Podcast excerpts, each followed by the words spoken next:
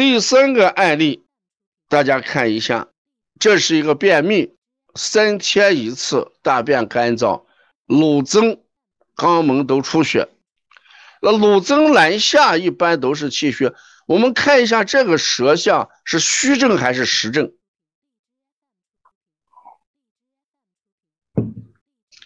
哎，一看是个虚症。这个灰黑苔呀，一般都是寒虚，要么是寒虚，要么是热盛，啊，大家一定要记住，这个灰黑苔呀，这个苔出现了灰呀、黑呀，这种舌苔啊，灰黑苔，要么就是热盛，哎，这种苔要么是热的很厉害，叫热盛，要么是寒虚。这是两种情况，所以这个舌苔我们还主要是支持寒的问题、寒虚的问题、寒虚的问题啊，要么是这个热盛，要么是寒虚，这个还主要是寒虚。那这样一来，这个孩子，你看，他事实上不爱出汗、怕热，这是一件事情。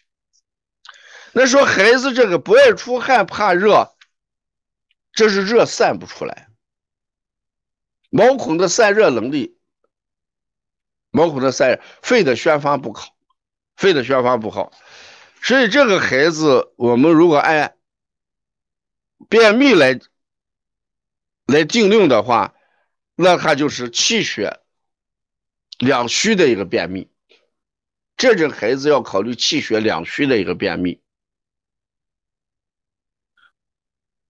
气血两虚的一个便秘，血虚大便也会燥，血虚就精亏嘛。我们讲这个血，气血精液的时候，我们说精能化血，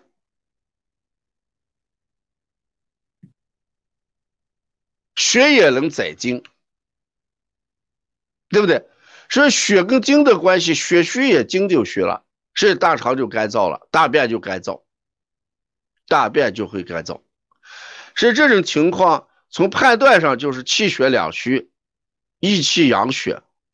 但是你光做那些脾阳虚呀、肾阳虚呀、中脘呀、足三里呀、血海三阴交膈腧，做这些气血跟阳虚的血是一方面。我讲过便秘，便秘的话。护养是重要的，生活习惯是非常重要的，啊，所以像遇遇到这种便秘的话，前面讲过一个饮食结构，大家一定要注意改变饮食结构，这个非常重要。像这个孩子吃的时候，一定要吃一些膳食纤维。充足的水分、蔬菜、水果、膳食纤维，这是很重要的。这是第一点。第二一点，便秘的话，一定要养成良好的排便习惯，不能让孩子三四天一大、三天一大便。这个习惯就是早晨起来让孩子喝上二百毫升的温水。然后让孩子的屋子走动一下，跑跑跳跳，然后就让他去蹲厕所，养成这个良好的排便习惯。第三一个，一定要让孩子多参加户外运动，一定要多参加户外运动。所以治疗便秘，你这些东西改不了，便秘是没办法治的。你这个食物结构变不了，排便习惯没有养成，对吧？孩子的运动量不足，这都会形成便秘。有些就不是病，你像孩子三天大便一次，很可能就是这些行为习惯形成的。所以我每次讲便秘的时候，大家老用什么方法呀？怎么？你这些东西不改变，它肯定不行啊！啊！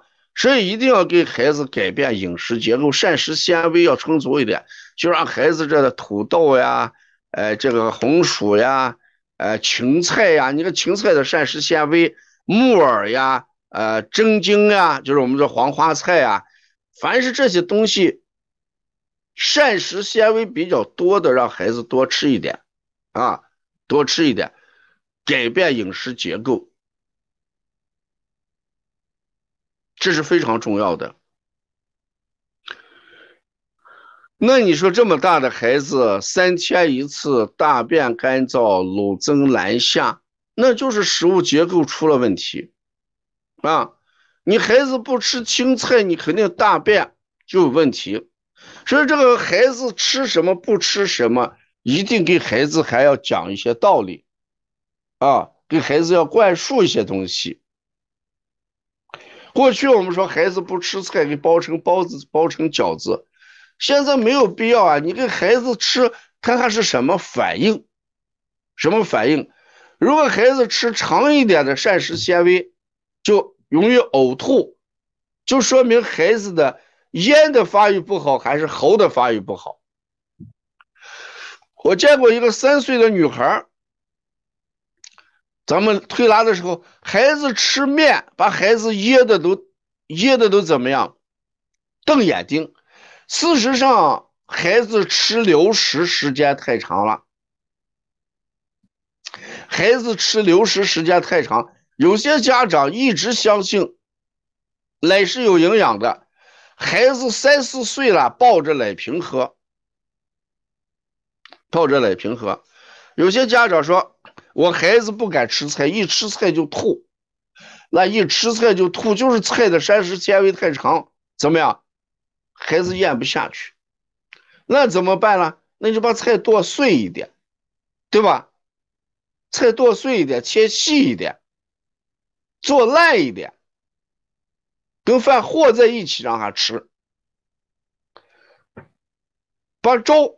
煮成煮成粥之后，把那个菜呀啥东西给它和在一起，让孩子要吃啊。所以吃流食时间长了，孩子咽喉发育不好，这咱临床上见过几个案例都这个样子。所以还让孩子要怎么样，咽喉要不要发育正常啊。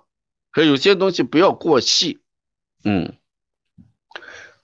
所以这个情况就是只能是按气血两虚来治。